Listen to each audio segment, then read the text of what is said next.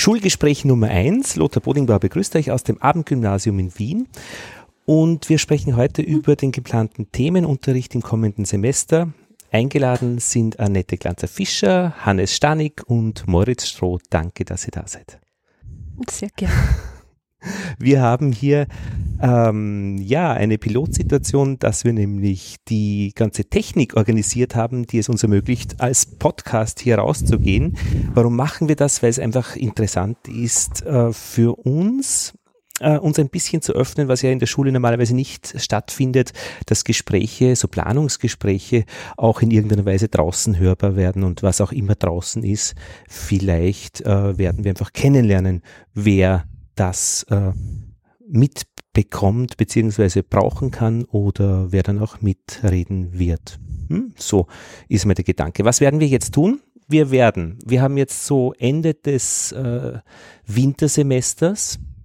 Morgen ist Zeugnisverteilung große und wir planen jetzt äh, die ersten beiden Wochen für unseren Themenunterricht im kommenden Semester ähm, für ja das eigentlich dann schon ähm, 5. Februar, na, 12. Februar beginnt ungefähr, oder? Na, das wann? müsste der 13. Februar 13. sein. 13. Februar. Ein wunderschöner Beginn, ein wunderschöner Beginn für das Sommersemester. Montag, der 13. Genau. Wir haben also leider äh, kein Freitag. Die Aufgabe, die ersten beiden Wochen zu planen. Äh, was werden wir unterrichten? Das heißt, die Themen zu finden und das wäre jetzt so der zweite Teil unserer Geschichte, eigentlich der dritte Teil. Der zweite Teil ist, dass wir einfach besprechen, was Themenunterricht bedeutet. Wir haben das nämlich im Amtsgymnasium in Wien schon vor drei oder so Semestern gemacht. Das heißt, dieser allgemeine Teil. Aber ganz zu Beginn würde ich eigentlich uns oder euch ganz gerne vorstellen, ein bisschen, dass ihr erzählt, äh, wer ihr seid und, und was ihr so macht. Annette. Ja, sehr gerne, sehr gerne. Mein Name ist äh, Annette Glanzer-Fischer, wie schon erwähnt. Ich unterrichte seit vielen Jahren am Abendgymnasium, am Gymnasium für Berufstätige, und zwar Deutsch und Englisch. Mache das mit großer Leidenschaft. Ich habe das Glück, dass ich mein Hobby zum Beruf machen konnte, darf mit jungen Leuten arbeiten und es macht mir große Freude zu sehen, wie sich äh, Leute eben entwickeln, wie sie weiterkommen. Und ja, und ich freue mich immer wieder, sie ein Stück ihres Weges begleiten zu können. Du hast deine Fächer jetzt nicht gesagt. Deutsch und Englisch, doch, habe ich schon gesagt. erwähnt. Da habe ich im Regler gedreht. Okay. Hast du das gleich am Anfang gesagt oder erst am ich Schluss? Ich habe das gleich am Anfang gesagt. Okay. Wenn ich mich richtig erinnere, das sollte ja, funktionieren. schon, genau. Ja. Hannes, wie mhm. ist es bei dir? Mir geht es bestens. Ich unterrichte jetzt auch schon einige Jahre im Abendgymnasium hier in Wien. Soll ich auch gleich die Fächer sagen? das wird eine, eine Schlüsselstelle sein, ja? Äh, wird eine Schlüsselstelle sein, welche Fächer ich unterrichte. Aber wichtiger als welche Fächer ich unterrichte, ist es, ähm, die Problemstellung zu definieren, die wir mit Studierenden des ersten Semesters haben, mit meinen Fächern. Dass ich jetzt sozusagen die einzigen beiden Fächer habe, wo vom kognitiven äh, Anforderungen, äh, Themenpuls bereits vorbereite für die zentrale Reifeprüfung das nehme ich an, ist in den Schularbeitsfächern natürlich, nicht ja. der Fall. Und das macht natürlich den Schülerinnen und Schülern, es ist eine große Herausforderung und daher bin ich gern bereit, hier zu experimentieren, wie man das besser hinbekommt. Ja. Du warst in der ersten Runde ja schon dabei, mhm. das heißt, du hast diese Erfahrung jetzt auch mitgenommen äh, vom ersten Mal, wo man die Fächer in den Hintergrund stellt und die Themen vor Genau. genau. Und meine Erfahrung ist, dass es vor allem mehr Verbindlichkeit gebracht hat im Unterricht und sozusagen in der Interaktion mit den Schülerinnen und Schülern. Was bedeutet das? Mehr Verbindlichkeit, ähm, dass sie sich sozusagen äh, nicht nur betrachtet haben als, als Schülerinnen jetzt sozusagen meines Geschichte- oder Geografie-Wirtschaftskunde-Moduls, sondern in einer Lerngruppe befindlich betrachtet haben. Und das hat ähm, Synergien ergeben aus denen alle Beteiligten profitiert haben. Mhm. Denke ich. Ich weiß nicht, müssen wir mhm. die anderen Kollegen und Kolleginnen fragen, ob das so ist. Ja. Na, da werden wir nachher noch drüber reden. Du bist auch didaktisch unterwegs an der Uni, glaube ich? Nicht mehr. Nicht mehr. Aber bist an sich in Geografie äh, sehr mit schülerzentrierten Arbeiten unterwegs äh, und hast auch viel Erfahrung, wie man, wie man die Geldwirtschaft spüren lernt. Zum Beispiel. okay, Moritz. Äh, ja, bitte. Gut, Moritz Stroh. Mein Quellberuf ist der Bereich der Religionen. Ich mache hier im Abendgymnasium den evangelischen Unterricht, bin im Moment im Abendgymnasium im elften Jahr. Kennzeichen des evangelischen Religionsunterrichtes sind immer ganz, ganz kleine Modulgruppen, sehr, sehr viel Individualität, sehr, sehr viel persönliche Fragestellungen und da ist der Challenge oder die Herausforderung, einen guten Mix zu finden zwischen dem Vermitteln von religiösen, gelegentlich auch religionskritischen Komponenten, die zu tun haben mit Glaubenserfahrungen, zum Teil einem sehr, sehr internationalen und weiten Feld und auf der anderen Seite persönliche Lebensgeschichten kennenzulernen und sich schlicht und einfach sehr, sehr oft nur im Zuhören zu üben. Das wäre der eine Bereich. Der andere Bereich, den ich abdecke, das ist der Gegenstand Lernen, Präsentieren, Kommunikation. Der ist im Abendgymnasium vorgesehen für ein Semester und nicht mehr.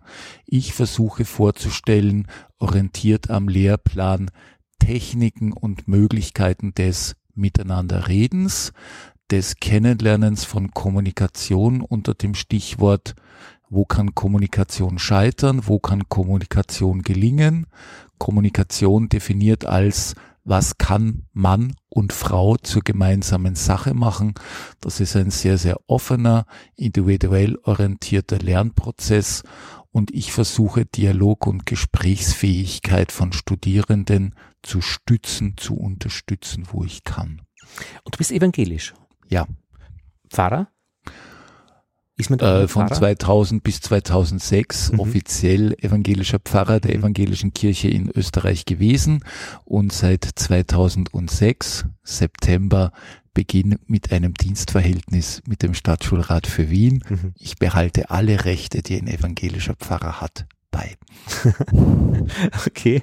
Und du hast afrikanische Wurzeln, gell? Jetzt kommt sozusagen der eine Teil, der das sehr, sehr gut miteinander verbindet. Abendgymnasium in Österreich und die große weite Welt. Meine Eltern waren vor vielen, vielen Jahren Entwicklungshelfer in Sambia, südliches Afrika. Hannes kennt man aus der Geografie, erstens für Kupfer, zweitens für Kariba-Staudamm und Victoria-Fälle. Und ich denke mir, wenn man die Kindheit in einem außereuropäischen Land prägend verbracht hat, dass einem das Möglichkeiten eröffnet, in einem internationalen Kontext, wie es das Abendgymnasium darstellt, vollkommen anders intervenieren, agieren zu können. Das geht hinein in wie spricht jemand, wie bewegt sich jemand, welche Mimik, welche Gestik hat jemand. Da ist sehr, sehr viel interkulturelles, gelegentlich interreligiöses Spitzengefühl vonnöten, um nicht in kulturellen Fallen dringen hängen zu bleiben, sondern immer wieder das Thema dabei zu haben, verstehen und immer wieder sich darum zu bemühen, was meint denn jemand anderer wirklich? Ja. Und da ist sozusagen eine außereuropäische Erfahrung eine, die manchmal sehr, sehr hilfreich ist. Ja. Gerade wenn es um die Fragen geht, Flüchtlinge, Asylwerber, Asylberechtigte, wenn es darum geht, Möglichkeiten zu finden, wie ist ein Leben in Österreich auch in Fragen von Bildung gestaltbar. Annette, du bist aus, du hast künstlerische Seiten. Ja, äh, das kann ich, glaube ich, bestätigen. Malerei und äh, Schreiben. Ja, ich schreibe Kurzgeschichten, Märchen, äh, Kurztexte, habe auch schon ein paar Bücher veröffentlicht äh, und ich male Öl in verschiedenen äh, Größen, verschiedene Motive, ganz nach äh, Leidenschaft, was mich punktuell eben interessiert, das muss in jeder Hinsicht abgearbeitet werden. Also wenn mich ein Motiv interessiert, dann male ich ein Bild, schreibe zum Motiv ein Gedicht und schreibe auch noch eine Kurzgeschichte. Dann kann ich es ablegen. Geschwister? Ich habe viele Geschwister, ja. Komme vom Land, komm, komm vom Land, bin die älteste von fünf äh, Kindern und konnte also quasi nur Lehrerin werden. Das ist der klassische Verlauf, nicht, wenn man äh, mit, mit den Geschwistern immer wieder gearbeitet hat äh, und die, die Hausübungen mit ihnen äh, gemacht hat, ah, geschrieben verstehe. hat. Ja, das ist, äh, glaube ich, der klassische Verlauf. Ich wollte schon, seit ich, glaube acht Jahre alt war, wollte ich Lehrerin werden mhm. und habe das auch verwirklichen können. Mhm. Ja. Mhm. Und der Hannes ist ein Kampffischer. Nein, Sportfischer, sagt man. Mhm. Ja. Das ist so. Hat aber keine sozusagen Korrelation mit dem Lehrer. Naja, na Wasserscheide, Flusssysteme und so weiter muss man so. Na, aber äh, Fischer, das heißt gerne und gut fischen, mhm. äh, wissen, welchen Köder man anhängt, wissen, welchen Stoppel man nimmt, ob man irgendwie den Haken so einsetzt oder knüpfen kannst du sicher auch. Ja, ja. Natürlich. Also Fischen auf höherem Niveau. ja, also vielleicht noch zu mir, bin ähm, ja Physik und Mathematik habe ich studiert, war, war mir bei, bei immer irgendwie, weil es die interessantesten Fächer waren zum Studieren. Und es war klar, unterrichten wird, wird, wird gut, mag, mag ich gerne, aber während dem Studieren immer Radiogeschichten gemacht und habe irgendwie so dieses Radiohandwerk immer parallel betrieben und mache Radiosendungen und eben auch Podcasts. Und ich versuche jetzt ein bisschen eben diese, diese Schulseite und die Podcast-Seite zusammenzubringen, weil dieses Wissen nämlich zu teilen und zwar nicht als fertiges Wissen, sondern die Prozesse, die da beteiligt sind, wie Wissen und Methoden entstehen, für mich das Interessante ist an dieser Podcasterei. Hört sich, äh, wenn alles äh, gut funktioniert, äh, an wie Radio. Die Gespräche sind äh, beim Pendeln hör, hörbar gut in der Werkstatt oder zu Hause und niemand muss hören, jeder darf. Das heißt, wir brauchen nicht um Einschaltquoten bei den Podcasts äh, uns kümmern. Also wen das Thema interessiert, der ist dabei. Ein fantastisches Medium. Ja, ich finde ja. schon. Also ich finde es so, so befreiend. Ich setze das auch gerne im Unterricht ein, ja. dann auch äh, BBC-Podcasts okay. oder ja. was auch immer, auch literarische, das kann man gut einsetzen und ich gebe auch den Schülern immer wieder den Tipp, wenn ihr was Besonderes findet, vernetzt das mit der Homepage, also mit Moodle ähm, und dass sie sich das anschauen, dass sie sich das anhören. Es gibt ja auch die, die visuellen, also wo man beides hat, wo man sich das anschauen und anhören mhm. kann. Da gibt es gigant, also faszinierende Vorträge. Ja, vor allem im Englischunterricht hat sich das schon bewährt. Dieses zeitsouveräne äh, Hören. Annette, ich hm? würde gerne etwas ergänzen und zwar der Unterricht, in dem wir uns im Moment bewegen, das geht zunehmend alles in eine Form von Kompetenzorientierung. Mhm. Und es geht für meine Begriffe um eine, wenn ich es richtig verstanden habe, um eine Output-Orientierung. Und da halte ich so etwas wie Podcast oder Zuhören fast müssen für etwas ganz, ganz Essentielles, Absolut. weil man wirklich noch einmal die Grundsatzfrage des Zweifelns stellen kann. Was lerne ich überhaupt? Richtig, ja. Will ich das? Gelegentlich muss ich dann sagen, ich muss, geht nicht anders, wenn ich einen Bildungsabschluss wie Matura im Abendgymnasium genau. Wien haben will. Und gleichzeitig ist aber diese Prozessorientierung von Kommunikation damit drin. Und ich glaube, dass es in Zukunft Schlüsselqualifikationen brauchen wird im Bereich von im weitesten Sinne Digitalisierung und Informationstechnologie. Mhm. Und auf der anderen Seite wird eindeutig es zunehmen, dass Menschen Ruheräume und Räume der Stille brauchen werden und da wird die Qualität von Zuhören können, ich denke, mit einer der Schlüsselfähigkeiten für soziale Wesen wie Menschen bleiben. Und wenn das Abendgymnasium dazu beitragen kann, wurscht in welchem Gegenstand, dort mit dazu beizutragen, dann ist mehr oder weniger eine der höchsten Wünsche, die man haben kann, hundertprozentig erfüllt. Du sprichst da was ganz, ganz Wichtiges an, denn äh, ich habe wirklich in, in den vielen Jahren meiner Unterrichtstätigkeit beobachten können, dass diese Reizüberflutung, die die jungen Leute durchmachen, bewirkt, dass kaum jemand mehr zuhören kann dass sie sich nicht mehr äh, nicht einmal ein paar Minuten lang äh, hinsetzen können und deinen Text so sorgfältig aufnehmen können, um dann auch äh, Fragen dazu beantworten zu können. Die, naja, mhm. gut. Also es ist eine gute Übung, es ist etwas, das forciert werden sollte, dass man die Leute dazu bringt, hinzuhören und auch den Inhalt aufzunehmen.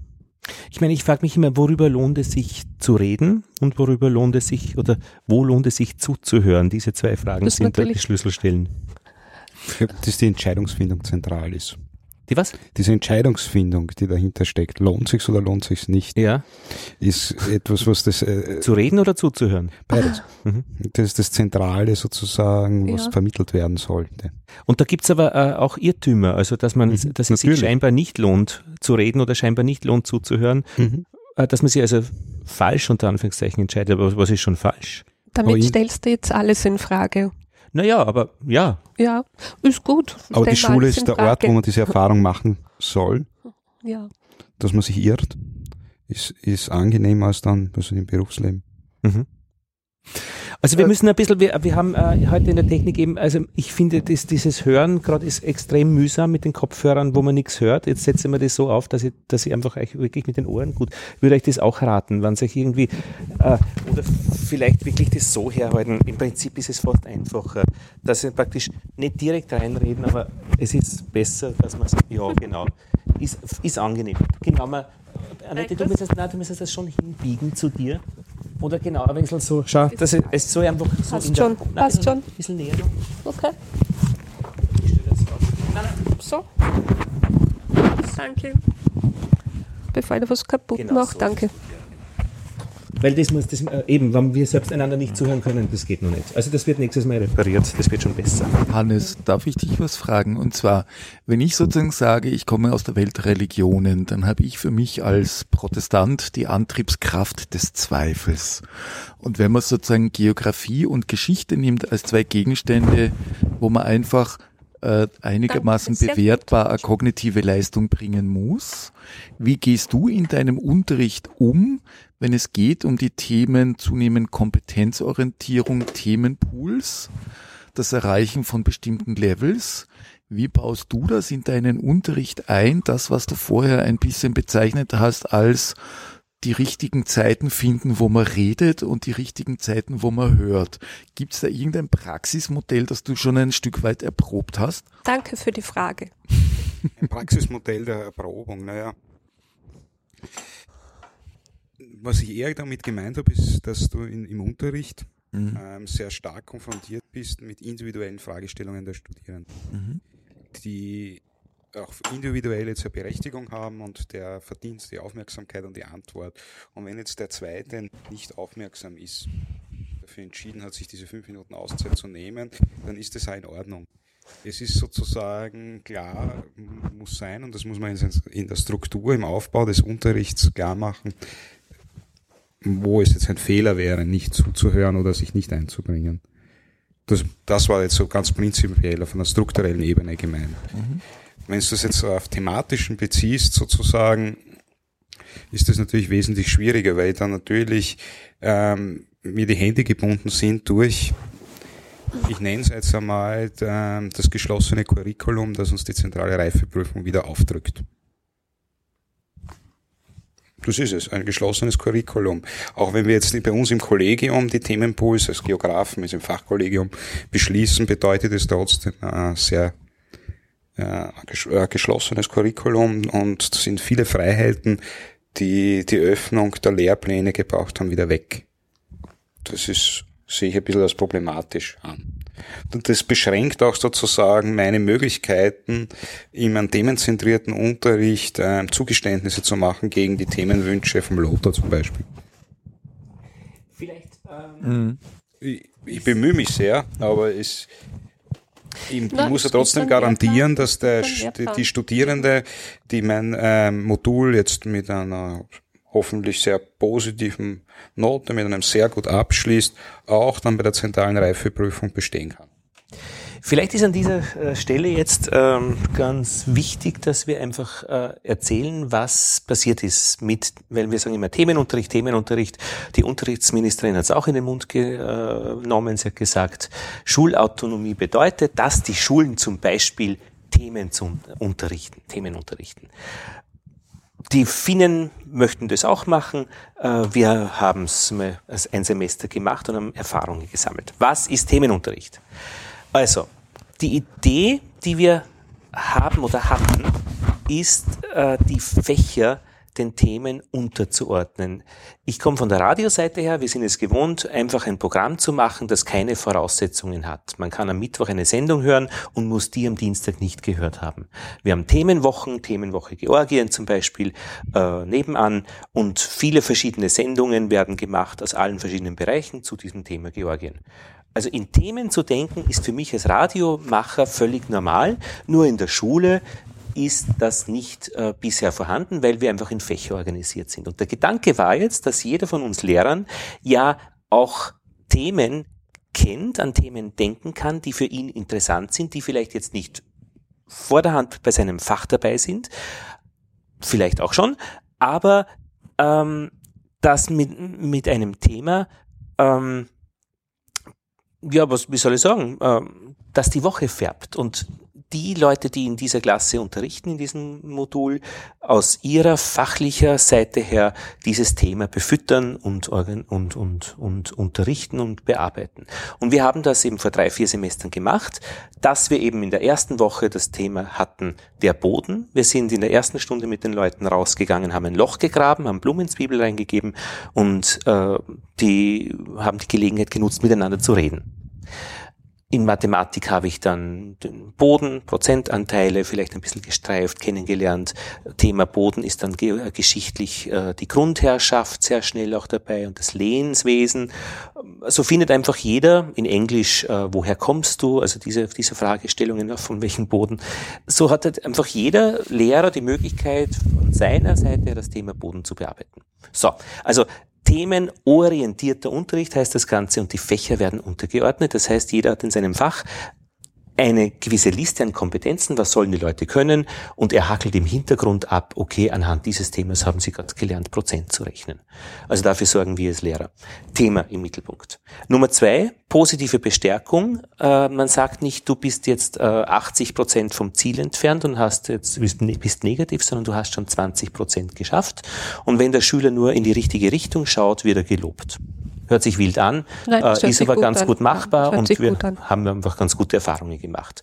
Nummer drei, sprachlich Förderung. Das bedeutet, dass wir die äh, ein Thema möglichst schnell am Anfang der Woche 20 Grundwörter zum Boden einfach aufschreiben, schnell überlegt, die besten, die uns in kurzer Zeit einfallen. Das ist unten Erde, feucht, braun, äh, Wasser äh, und wir haben dann von allen Lehrern, die äh, in dieser Klasse waren, äh, geschaut, dass wir einfach diese Wörter im Deutschen sicherstellen, dass, sie, dass jeder kann, dann Englisch als zweite Sprache und äh, das dritte, wenn möglich, auch in einer Muttersprache. Und in Deutsch könnte man dann gleich ein Märchen aus diesen Wörtern äh, bilden. Genau. Und jeder kann dann darauf aufbauen, jeder Lehrer, der sich dann eben, äh, jede Lehrerin, die kann sich dann verlassen, diese Grundwörter sind bekannt und meine komplexeren Geschichten kann ich darauf aufbauen.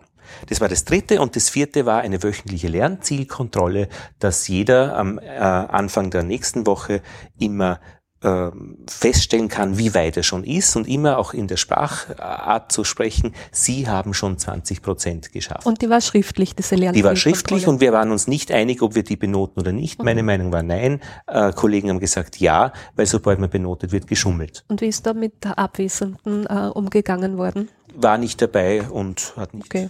keine Rückmeldungen. Okay. okay. Fünfter Punkt, und das war vielleicht einer der zentralen Punkte, ähm, wir haben uns als Lehrerinnen und Lehrer jede Woche getroffen, 45 Minuten, haben die Themen der übernächsten Woche geplant. Das heißt, wir haben ausgehandelt, das, was wir machen möchten. Wir haben an uns gearbeitet, wann wer irgendwie einen blöden Vorschlag gehabt hat, ist das aufgefallen und wir haben uns besprochen. Wir haben über die Schülerinnen und Schüler gesprochen ähm, und das war eine zentrale Geschichte. Und ein sechster Punkt wird äh, von Seiten der Direktion immer wieder genannt und Administration, dass äh, wir eigentlich mit diesem Themenunterricht wieder Klassen eingeführt haben und dass der Klassenverband so dafür verantwortlich ist, dass das ganz gut funktioniert hat. Und was wollten wir? Wir wollten, dass die Leute nicht rausfallen aus der Schule, sondern möglichst bis zum Schluss bei uns bleiben. Und das ist, finde ich, ganz gut gelungen. Wir haben die Dropouts in nicht genügend umgewandelt. Und das ist ein wesentlicher, fundamentaler Unterschied. Wir haben die Leute bis zum Schluss im Wesentlichen gehalten. Die Argumentation, dass es nur deswegen oder äh, Hauptpunkt war, weil es ein Klassenverband war, finde ich, ist äh, nicht richtig, aber das ist meine persönliche Das wäre nicht ganz schlimm, das wäre nicht schlimm. Ja, aber es ist im Wesentlichen die Sprachförderung und das Lehrer miteinander reden ja. und dass sie mit einem Thema.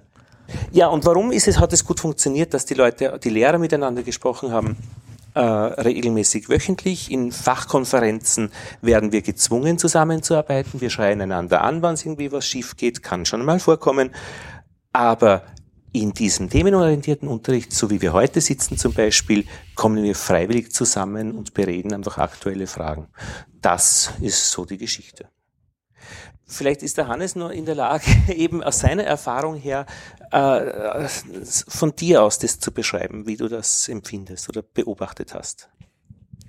Ich glaube, das, was du zum Schluss gesagt hast, am zentralsten ist dieser regelmäßige Austausch. Ab dem Zeitpunkt, wir haben ja das gemacht, dieses Projekt über zwei Semester.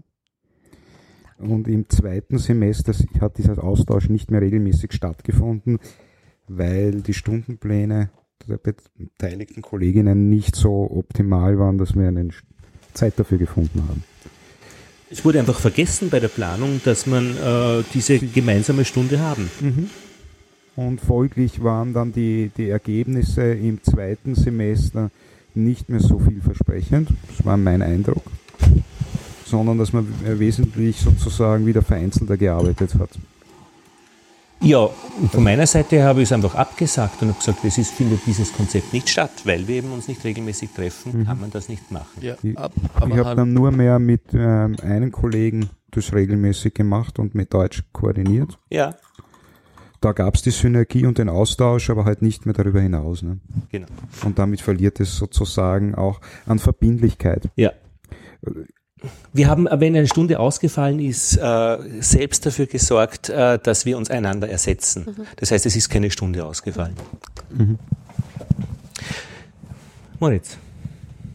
Hannes, ich würde gerne anknüpfen. Und zwar, ich unterrichte ja in Schulen, die noch in Klassenverbänden mhm. unterrichten. Und ich unterrichte hier im Abendgymnasium in einer Modulform.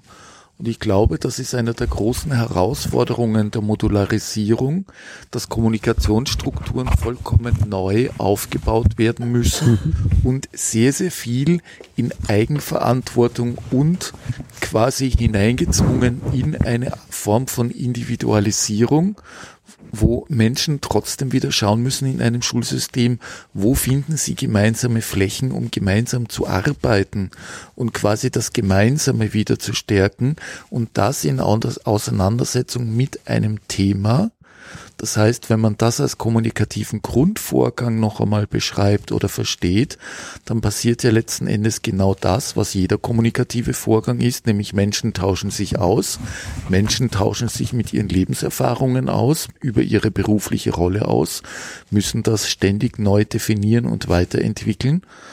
Und ich denke mir, das ist einer der positiven Seiten, dass man an diesem themenorientierten Unterricht sich noch einmal vollkommen neu gemeinsam austauschen muss, um im Sinne für Studierende etwas zu erreichen. Ich denke mir, es wird nicht gehen, dass man dauernd nur die, dass man sich dauernd nur am Gang trifft, dass man dauernd nur Absprachen macht, die so irgendwie halbert ständig im Raum hängen, sondern es braucht wieder die ganz konkreten Räume des Austausches. Da bin ich ganz bei dir, dass das verloren gegangen ist durch die Modularisierung, der Austausch zwischen den Kolleginnen. Es liegt aber auch der, die Chance darin, weil der Austausch in dem Klassenverband Schulsystem ja über Zwang läuft. Ne?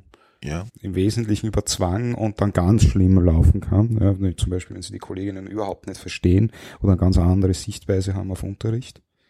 Dann, und wir sozusagen das Privileg haben, dass wir uns aussuchen konnten, das Team. Im, Wesentlichen, ja. ja. Also mhm. das ist ein großer Vorteil also an diesem Projekt, dass da ein Lehrerinnen und Team sozusagen selbstbestimmt sich zusammenfinden ja. kann.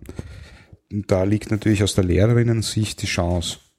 Aus der Schülerinnen-Sicht ähm, ist die Modularisierung wirklich eine Herausforderung, Sie bietet insgesamt vom Strukturellen den Schülern mehr Möglichkeiten. Modularisierung für die, die nicht vertraut sind, ist diese Isolierung der Fächer und Semester. Schüler können äh, das dritte Semester äh, Geografie machen, mit einem vierten Semester Mathematik verbinden, weil es ihr Lebensweg so vorsieht. Also nicht mehr erste, zweite, dritte Klasse durchfallen, dritte Klasse noch einmal. Wenn man irgendwo nicht positiv ist, dann wiederholt man das einzelne Modul das hat für den einzelnen Studierenden große Vorteile. In den ersten Semestern bei den Anfängern äh, bemerke ich ähm, Probleme mit dieser Freiheit. Einerseits ist es, ein, ähm, dass man ganz klare Vorstellung hat von Schule, wie es läuft. Und äh, wenn die Schule dann nicht so läuft, wie man es gewohnt war, dass man überfordert wirkt. Das ist ein Problem, glaube ich, gerade bei den Erstsemestrigen. Dazu kommt halt noch prinzipiell ähm, das Sprachproblem, das viele Schülerinnen haben, die enorm profitieren würden von mehr Kommunikation, die dann in der Unterrichtssprache passieren muss, weil sie ja sehr zum nicht unbeträchtlichen Teil sehr unterschiedliche Sprachen haben. Also das heißt, eine, diese eine verbindliche Reform, das heißt, ähm, eine in den ersten Semestern hat Vorteile. Darum sehe ich das auch nicht so negativ, was von der Schulleitung und auch von der Administration vorgebracht wird. Ihr macht da wieder eine Klasse. Ja, eh. Mhm. Und? Mhm. Da habe ich nichts dagegen. Ja. Ich weiß jetzt, dass der Versuch in diesem Semester anders läuft, dass die Module von der Inskription offen sind. Ja. Wir haben keine gemeinsame Gruppe, dass also in jedem Modul von uns zu 100 Prozent die gleichen Schülerinnen und Schüler sitzen, sondern es gibt Differenzen. Und das ist auch durchaus beabsichtigt. Dass, das war beabsichtigt, ja. um zu vergleichen. Genau. Das heißt praktisch diesen Standardweg, jemand bucht ein Modul, der wird vom Themenunterricht nichts merken. Der ist vielleicht bei dir, Annette, mhm. in Deutsch und äh, er wird Deutschunterricht erleben. Wenn aber gleichzeitig das LPK oder Geografie oder Geschichte bucht, dann wird er sagen, Moment einmal, in diesen zwei Fächern haben wir jetzt äh, wieder dasselbe Thema, wir also zwei verschiedene Zugänge.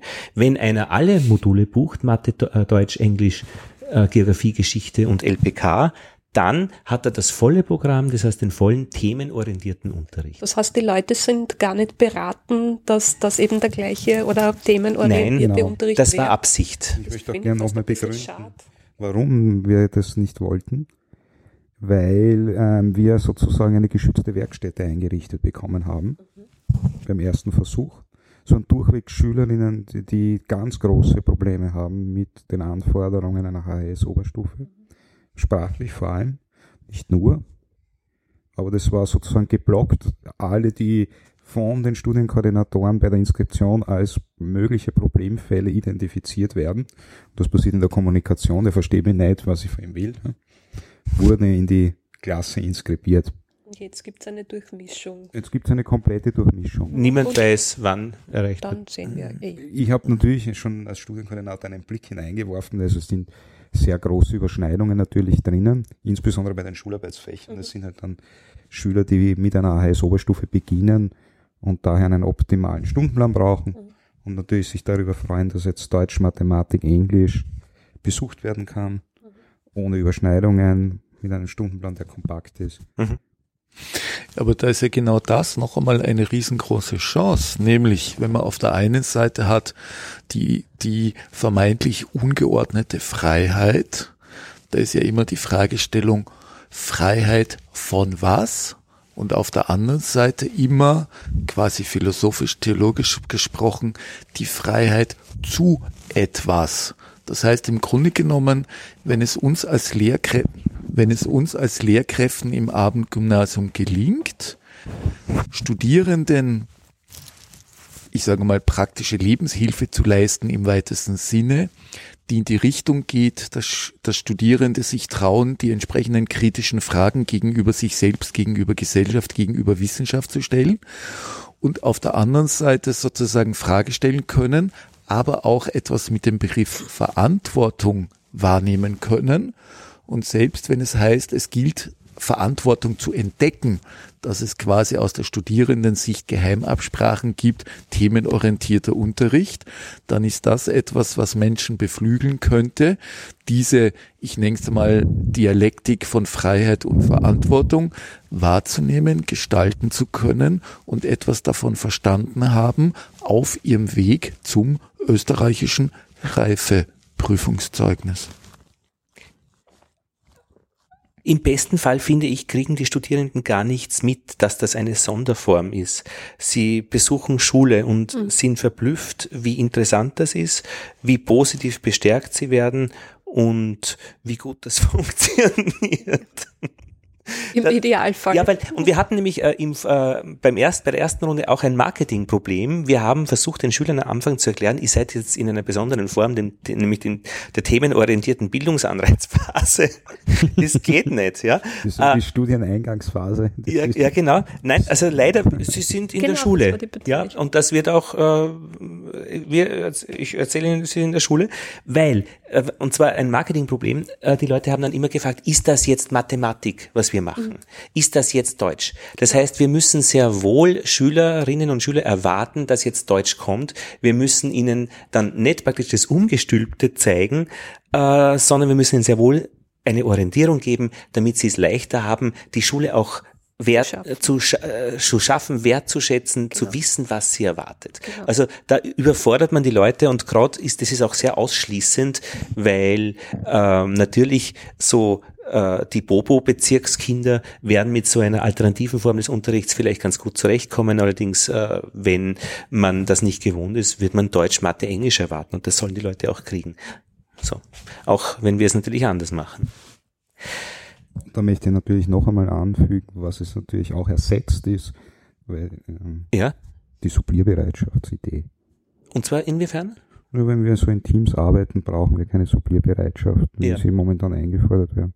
Genau, weil wir Mhm. sorgen ja, wir übernehmen ja Verantwortung über, über das, was wir tun, dass die Leute bei uns sind, einen Lehrer haben und eine Lehrerin, die dann auch da ist. Ist auch, sichergestell ist auch sichergestellt, dass wir das könnten, einander supplieren im, im Rahmen des Stundenplans?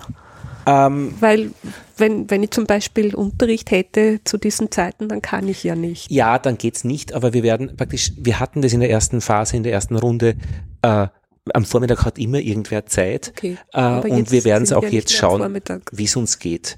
Ähm, es ist eher mehr auch diese Verantwortlichkeit. Mhm. Es ist einfach nicht egal, wann Unterricht ausfällt. Wir, Man kümmert sich, könnte man nicht irgendwie. Das ist generell nie egal, wenn Unterricht ausfällt.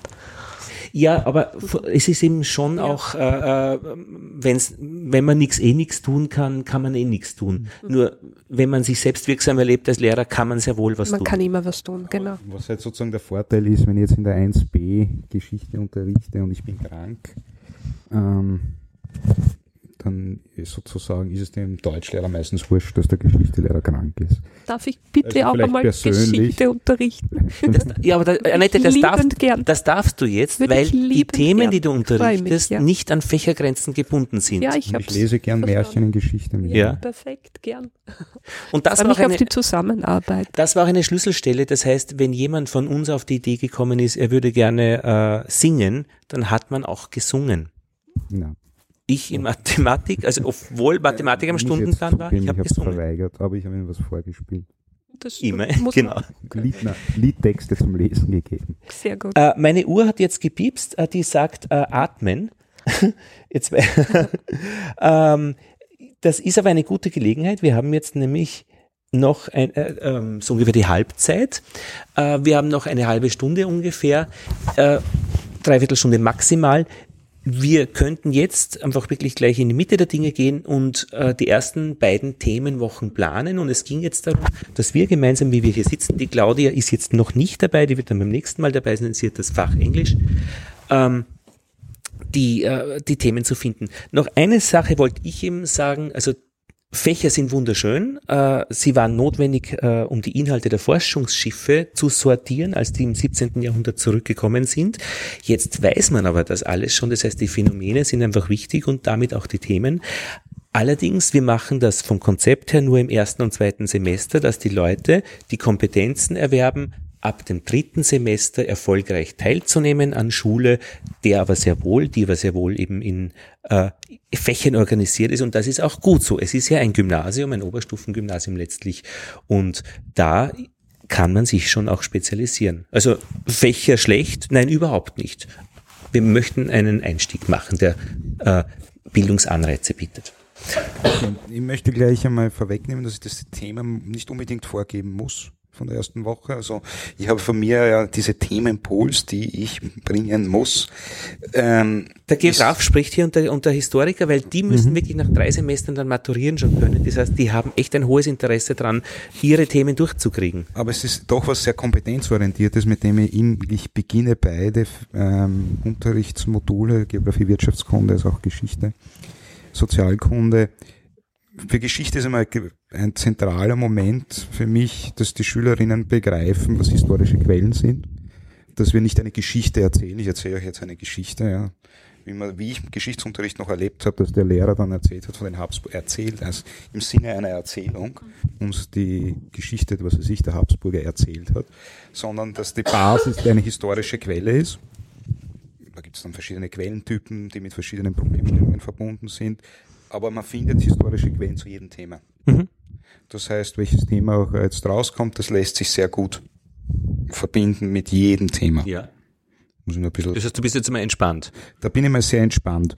Bei Geografie ist es so, dass Geografie meistens, wenn ich frage, was ist das, ein klares äh, Bild kommt. Nämlich wirklich ein Bild, nämlich die Karte. Mhm. Also die Karte, ist der Karte. Atlas wird verbunden mit der Geografie Wirtschaftskunde. Da bin ich nicht sehr glücklich als Geograf. Und also so Raumvorstellungen definiert werden durch Karten. Aber das bringe ich jetzt einmal nicht weg aus der ersten Stunde. Und deshalb bin ich gern bereit, immer am Anfang auch über Karten zu reden. Ja. Verzeihung, dass ich da schnell nachfrage.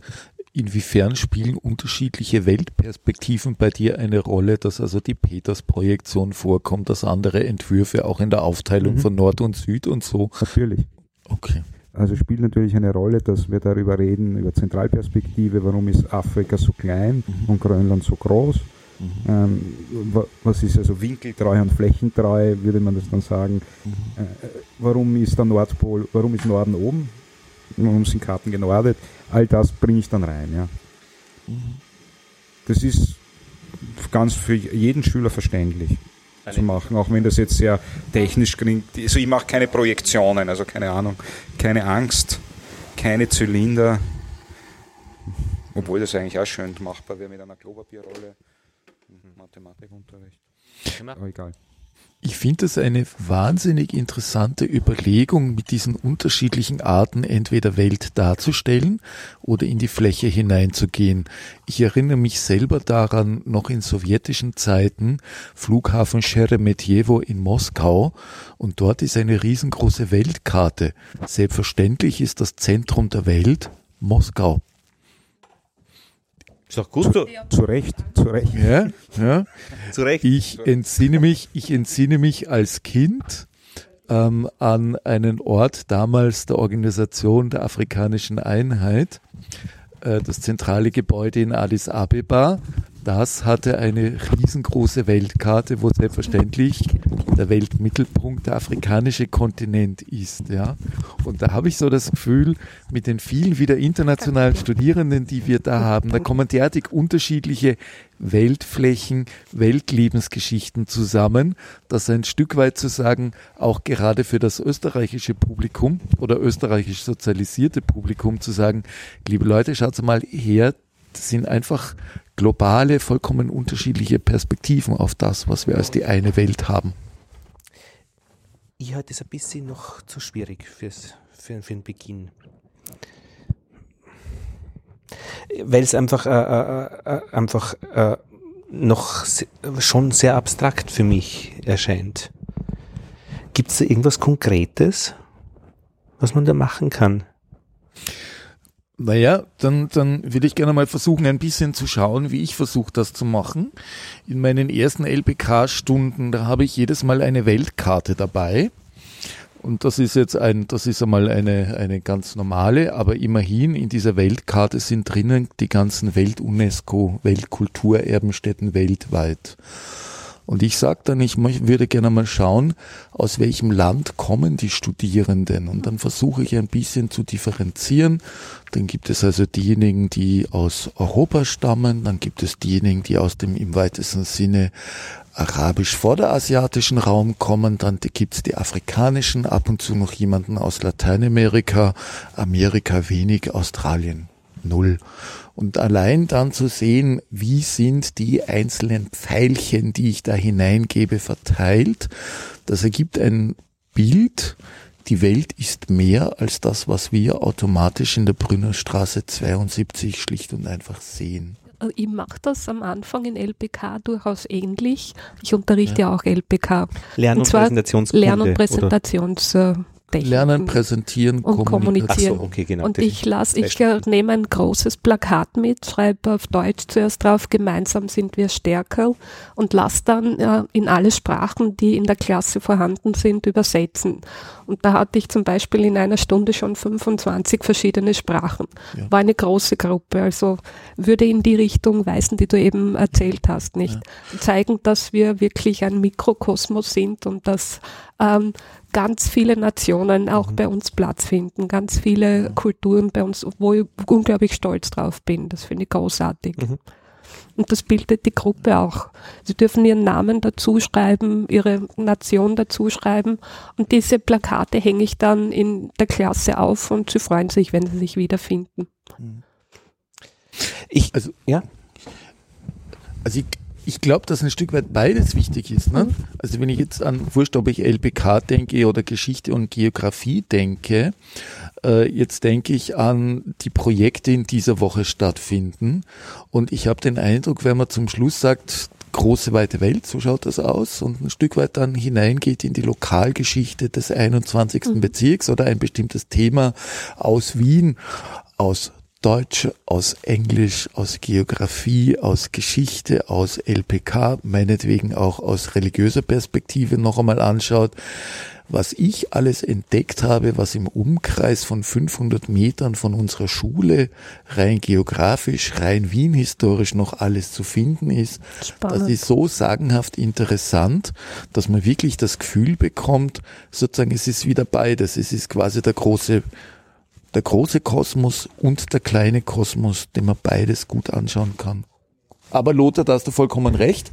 Das müssen kleine, praktisch nachvollziehbare Beispiele sein. Ich Weißt du, möchte, was der Lothar gleich vorschlagen will? Er möchte das Thema China. machen. na, Nein. bin ich schon wieder weg. Risiko. Ich würde gerne das Thema Risiko vorschlagen. Darf ich vorher noch erzählen, was im Deutschunterricht Das in der ersten Woche stattfinden Bitte wird? darum, ja. Ich möchte gerne ähm, beschreiben, möchte mit den Leuten darüber sprechen, worum es in Deutsch gehen wird. Das heißt, es wird natürlich einen Raum ergeben müssen für die Grammatik. Es wird ein Verständnis geben äh, müssen oder es sollte ein Verständnis geben dafür, was äh, Deutsch bedeutet, was Literatur bedeutet, um welche Inhalte es eben gehen wird. Und da kann ich mit dem Thema Risiko zum Beispiel mich schon gut anfreunden. Wirklich? Ja, natürlich. Weil ich finde, und zwar aus einem Grund, äh, ich finde es äh, ein Stückerl schwieriger, die Vielfalt zu besprechen, wie eine präzise Situation oder eine präzise Fertigkeit oder ein präzises Phänomen zu isolieren. Also der Hydrant ist für mich ein leichteres Thema für eine erste Woche wie die Vielfalt des 21. Bezirks. Und zwar der Hydrant, der dort vorne links an der Ecke an der Straßenbahnhaltestelle steht. Ja, Oder das Risiko, dass es bedeutet, ähm, sich aufzumachen und Schüler Ja. am Abendgymnasium zu werden. Das wäre im Die Leute gehen ja ein genau, großes Risiko ein, Das ist die- indem sie sich einbringen bei uns. Genau, ganz Und genau. Da kann man wirklich gut Raum geben Genau. dafür. Das ist ein spannendes Unternehmen, das da jeder Genau. Einzelne eingeht und äh, sich vornimmt. Genau, und weil dadurch entwickelt man praktisch für alle Beteiligten etwas Neues. Für jeden ist es ein Risiko, hier zu sein. Und wir haben keine Unterschiede in den Herkünften. Äh, wenn ich die Herkünfte am Anfang gleich mal feststelle, dann werden ja diese Unterschiede auch gleich sichtbar und, und praktisch als wichtig benannt. Wenn wir aber etwas Neues entwickeln, was noch niemand kennt, dann sind wir gemeinsam Teil eines, eines, einer, einer, einer Schu- Prozesses, eines äh, Prozesses, ja. Das heißt, Spannend, das ist eine gute Idee. Äh, Gefällt mir gut. ich, ich, ich, ich, das wäre mein, das wäre mein Vorschlag. Also China wäre, haben wir mit Hannes mal gesprochen, eben, wäre sicher ein schönes Thema, aber, aber das ist viel zu breit. Was mir ein Können wir bisschen ja mal abgeht, einbauen. Warum nicht? wäre, bitte? Ich habe nur gesagt, wir könnten das ja mal einbauen, China. Das kann ja auch Das einmal kann ja auch mehr haben, Thema werden. Aber zum Beispiel das Thema Blau ist auch wunderschön nebenbei. Aber was mir ein bisschen wichtig ist Ja, in, der ersten, in der ersten Woche ist, dass die Studierenden, die hierher kommen, ähm, in irgendeiner Weise äh, wertgeschätzt werden. Und wenn man ihnen dieses Risiko praktisch äh, entwick äh, praktisch als positive äh, Situation, dass sie ein Risiko eingegangen sind, dann investieren sie aber auch damit schon in der ersten Woche. Also bei den Blumenzwiebeln in die Erde stecken, die haben dann praktisch im kommenden Frühling dann für äh, gesehen, wie die Krokusse blühen.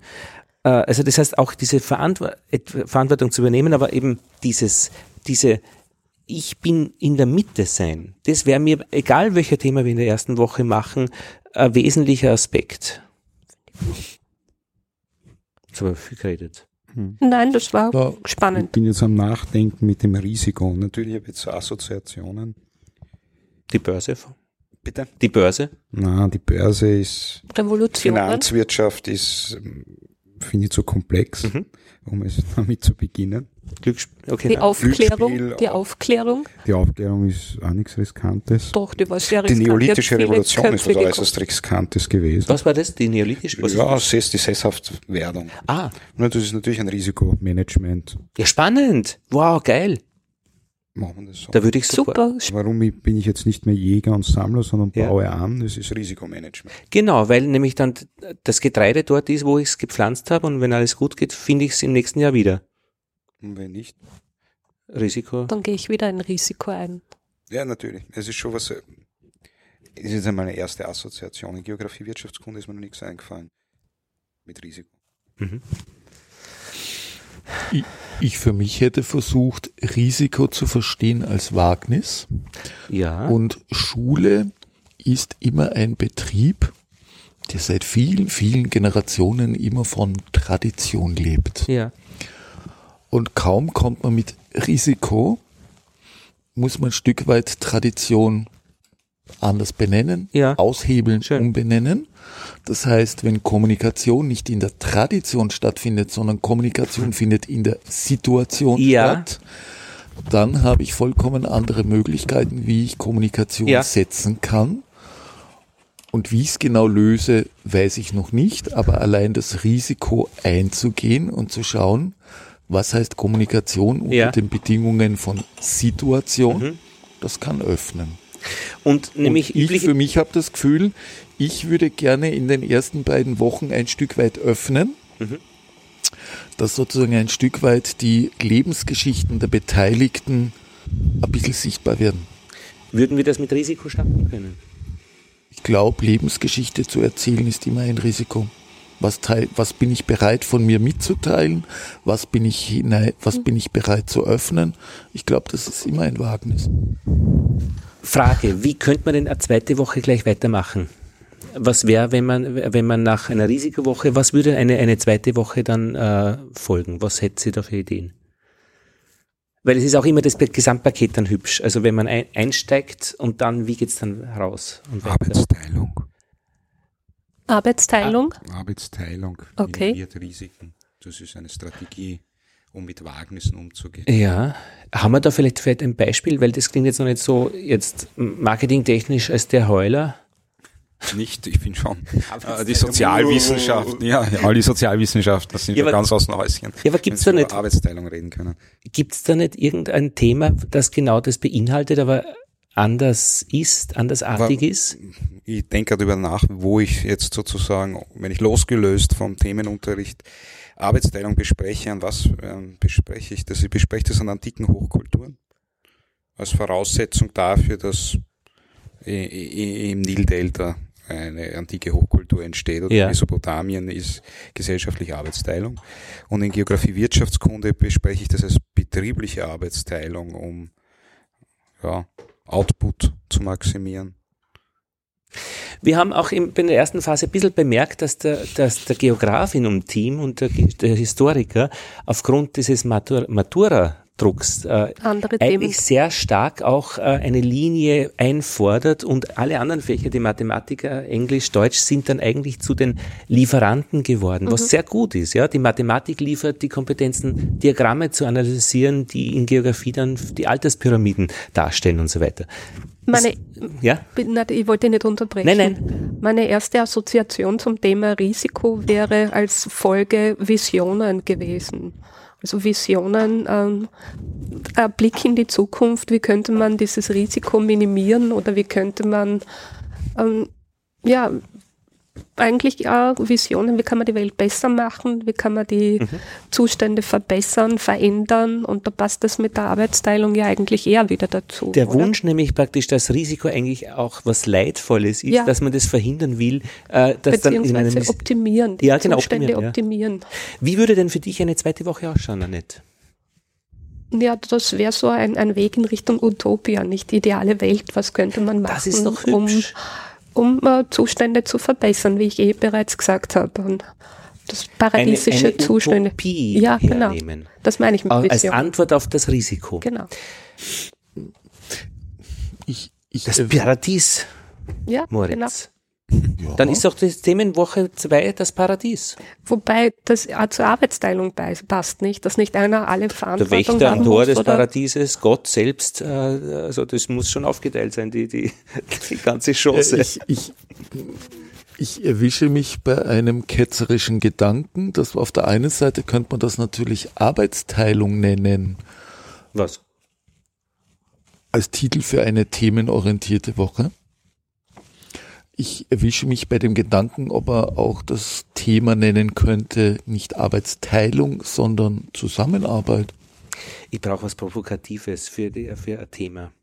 Äh, Ich brauche eine Spitze, ich brauche ein Risiko in der, im Themenbegriff. Und ähm, äh, das ist Arbeitsteilung, finde ich noch nicht. Und was war das?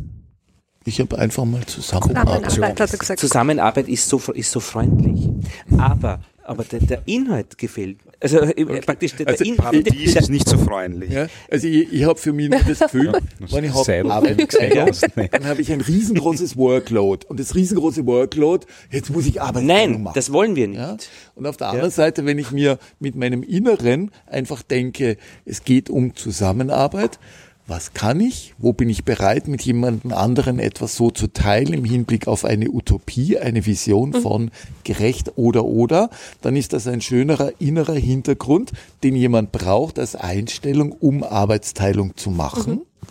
Frage, Und Moritz, da sind wir noch nicht ganz im Titel drin. kannst du äh, dir was vorstellen, wo du das selbst gerne machen würdest? Wo würdest du gerne mit wem Arbeit teilen?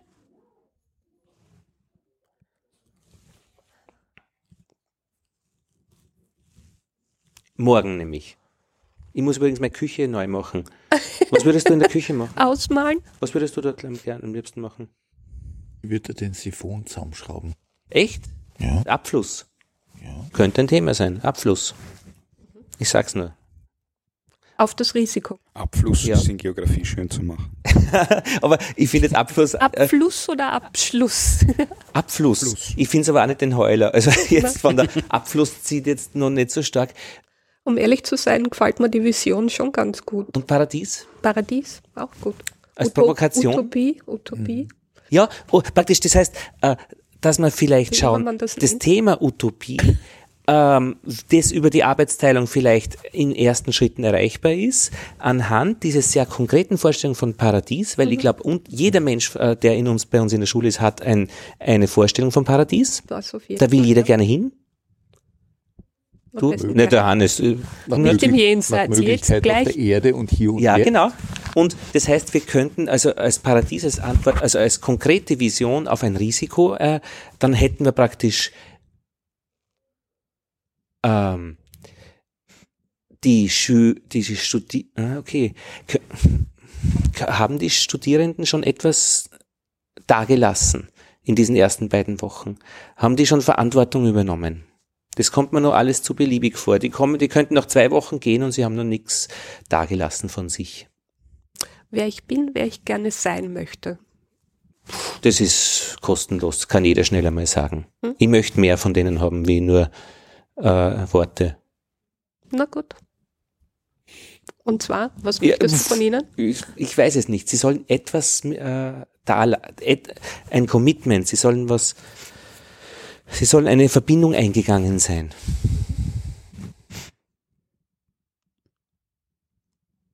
Lernzielkontrolle und äh, Lernzielvereinbarung unterschreiben und, und gemeinsam den Direktor übergeben. Genau. Arbeitsteilig. Selber, ja, Moment. selber, selber die gut. Lern Ja, äh, Arbeitsteilig, ja genau. genau zu sagen. Wir Ja. müssen Ihnen sagen, was uns gesetzlich vorgeschrieben ist. Ich glaube, ihr müsst zur Ja, Schularbeit machen. natürlich, ja. Ich muss jetzt nicht Der- testen, bist du aber anders, ja. Sie erarbeiten das arbeitsteilig und wir geben es der Direktion ab. Darf ich es anders sagen? Wunsch an die Schule, dass Sie einen Wunsch an die Schule formulieren? Meine Als ideale Antwort Schule. auf die Inhalte Ja, der ersten beiden Wochen? Das, meine Eine ideale Forderung, Schule. ein, eine, eine Anforderung? Genau. das wünsche ich mir von der Schule. Ja. Ich wünsche, ich brauche, ich will, ich möchte, ich fordere. Aber damit haben wir doch relativ schön abgedeckt. Thema Risiko Ja. und Wagnis. Ja. Beziehungsarbeit, Bildungsprozesse ist Situation, Tradition immer Ja. in einem wechselseitigen Dialog. Ja. Dann quasi der Versuch der Vision oder des Paradieszustandes. Da muss ich ja mal einen Weg beschreiben, wie komme ich hin. Und jetzt haben wir durch die Hintertür erst recht den Abfluss wieder drin, weil wir brauchen ja etwas, das ins Fließen kommt als Ja. Wunsch an Genau. die Direktion. Genau. Und da dann zu sagen, in Arbeitsgruppen, ich weiß nicht, wenn man jetzt 30 Leute drinnen sitzen hat, hoffentlich als Obergrenze 36 und nicht mehr, Ja. Dass man dann mit gutem Wissen Ja. und Gewissen sagen kann, bei mir im Unterricht haben sich aus der Perspektive Deutsch-Englisch, aus der Perspektive GWK und Geschichte, aus der Perspektive Lernen, Präsentieren, Kommunikation, haben sich verschiedene Arbeitsgruppen gebildet, die jetzt quasi an die Schule fix gemacht an Direktion als Adresse folgende Wünsche an die Schule haben. Das kann sehr gut funktionieren. Und man kriegt sogar noch jetzt die unterschiedlichen Ebenen hinein. Das will ich kognitiv von der Schule haben, das will ich sozial von der Schule haben, das will ich vielleicht sogar emotional von der Schule haben. Was auch immer Ja. das dann heißt, wie auch immer damit unter Umständen weiterzuarbeiten ist. Wir haben im, Bringt mich trotzdem wieder zurück zu meiner ideale Schule, wie ich früher Ja, schon eh. gesagt habe. Ja, die wird ja dadurch entwickelt, aber durch ihr Commitment. Ja, ja. Aber indem wir die aber das habe ich früher auch so gemeint, Ja, nicht, dass sie das artikulieren. Äh, wir haben im Raum D32, der zugeteilt ist, äh, fünf ähm, Haken an der Wand und ich würde ganz gern, dass diese fünf Haken äh, im Laufe der Wochen mit Bildern behängt werden, die verhandelbar sind. Beim ersten Durchgang haben wir ähm, gut damit begonnen, dann war irgendwas Religiöses, dann haben wir einen Konflikt gehabt äh, mit dem Hausherrn, das geht Religiöse wieder runter. Äh, andere Sachen wieder, dann ist ein Barometer aufgehängt worden, das war außer Zweifel. Aber diese fünf äh, Haken zu verhandeln, äh, wär man, wär man, würde ich nett finden. Das heißt, wir bräuchten eigentlich von jedem, äh, praktisch, was wir brauchen, ist äh, für jede Themenwochen äh, dann 20 Grundwörter. Das kann einer von uns schnell und gut machen, so gut es kann. Ähm, und immer schauen, dass die Grundwörter praktisch wirklich die einfachen sind und nicht die abgeleiteten. Das brauchen wir. Und das zweite ist äh, die Software, das elektronische Klassenbuch, das steht bereit. Ähm, und wir sollte, jeder von seinem Fach braucht eine Liste an Kompetenzen, nämlich 20 Grundkompetenzen, die in diesem Semester zu erfüllen sind, weil die werden nämlich dann auch im elektronischen Klassenbuch äh, gebeamt. Ja? Und wir arbeiten mit einem Raster. Natürlich. Wunderbar. mit einem Kompetenzraster. Sag Lothar, darf ich, darf ich dich wirklich bitten, mir das Programm Sehr drauf zu tun? Ähm, dass du bitte, äh, warte, das machen wir dann no- noch, noch geschwind. Und machen Ja. wir das also streng, wenn eins nicht erfüllt wird? Was ist ein Kompetenzraster, Hannes? Also jetzt nur ganz naiv. Naja, dass du, du sagst, jeder formuliert 20 Kompetenzen, die zu erfüllen Diese sind. Liste. Und wenn sie erfüllt sind, Aber- wenn der Herr X sie erfüllt Okay. hat, dann hat er seine 20 Ja. Häkchen Das, Genau. genau. und hat damit ein positives Modul. Genau, das ist auch wirklich äh, äh, dann elektronisch machbar, aber ich brauche Dann von euch dann wirklich ein, nur ein befriedigend, Texte. wenn man streng Die ist. genau. Listen. Äh, die, die Liste, diese Ja. Kompetenzliste. Die ja? Grundkompetenzen zur Gänze erfüllt ist ein befriedigend. Und das sollen wir auch wirklich so halten. Das So, hat unser ja, Kollege genau. in Deutsch letztes Mal sehr gut gemacht, dass es ist auch wirklich notwendig ist, diese Grundkompetenzen dann auch nachzuweisen.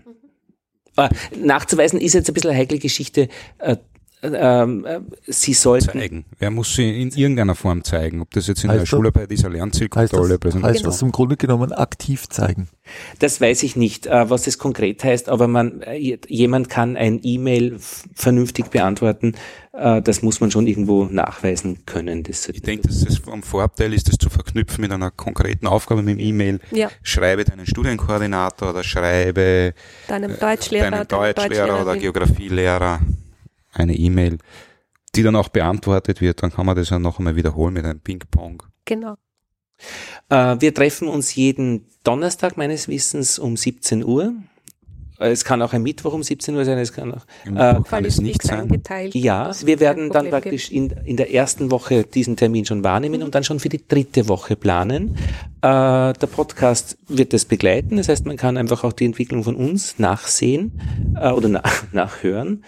Und wenn das soweit für euch okay ist, hätten wir äh, die Themen äh, Risiko und Paradies mit diesem Hintergrund ähm, Vision, Arbeitsteilung und. Zusammenarbeit. Zusammenarbeit. Ja, Moritz. Ja.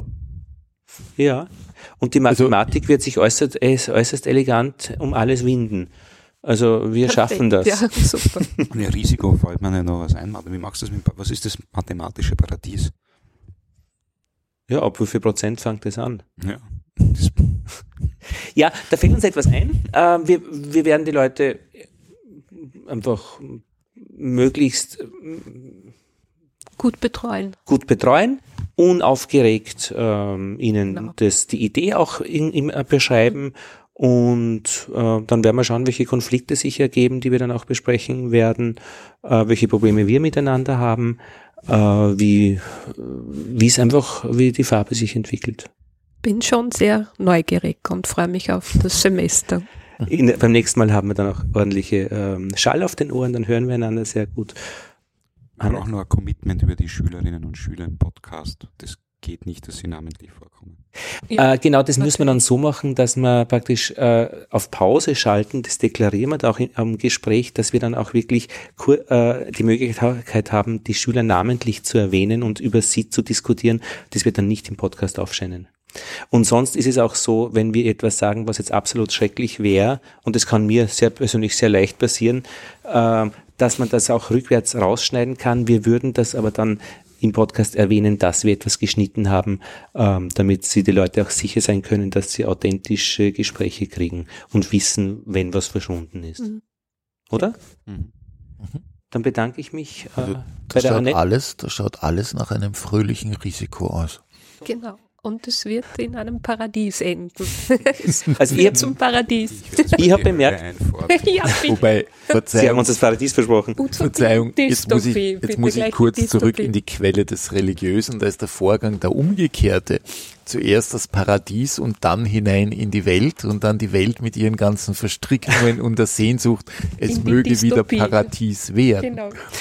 Also ich habe bemerkt, dass man diesen themenorientierten Unterricht sehr gut erzählen kann, Leuten, die was mit Bildung zu tun haben. Also es ist sehr ein schlüssiges äh, Konzept. Äh, es fangen immer die Augen irgendwann zu leuchten an. Ah, da kann ich jetzt eigentlich auch Badischl unterrichten als Physiklehrer. Ja, kann man auch. Ja.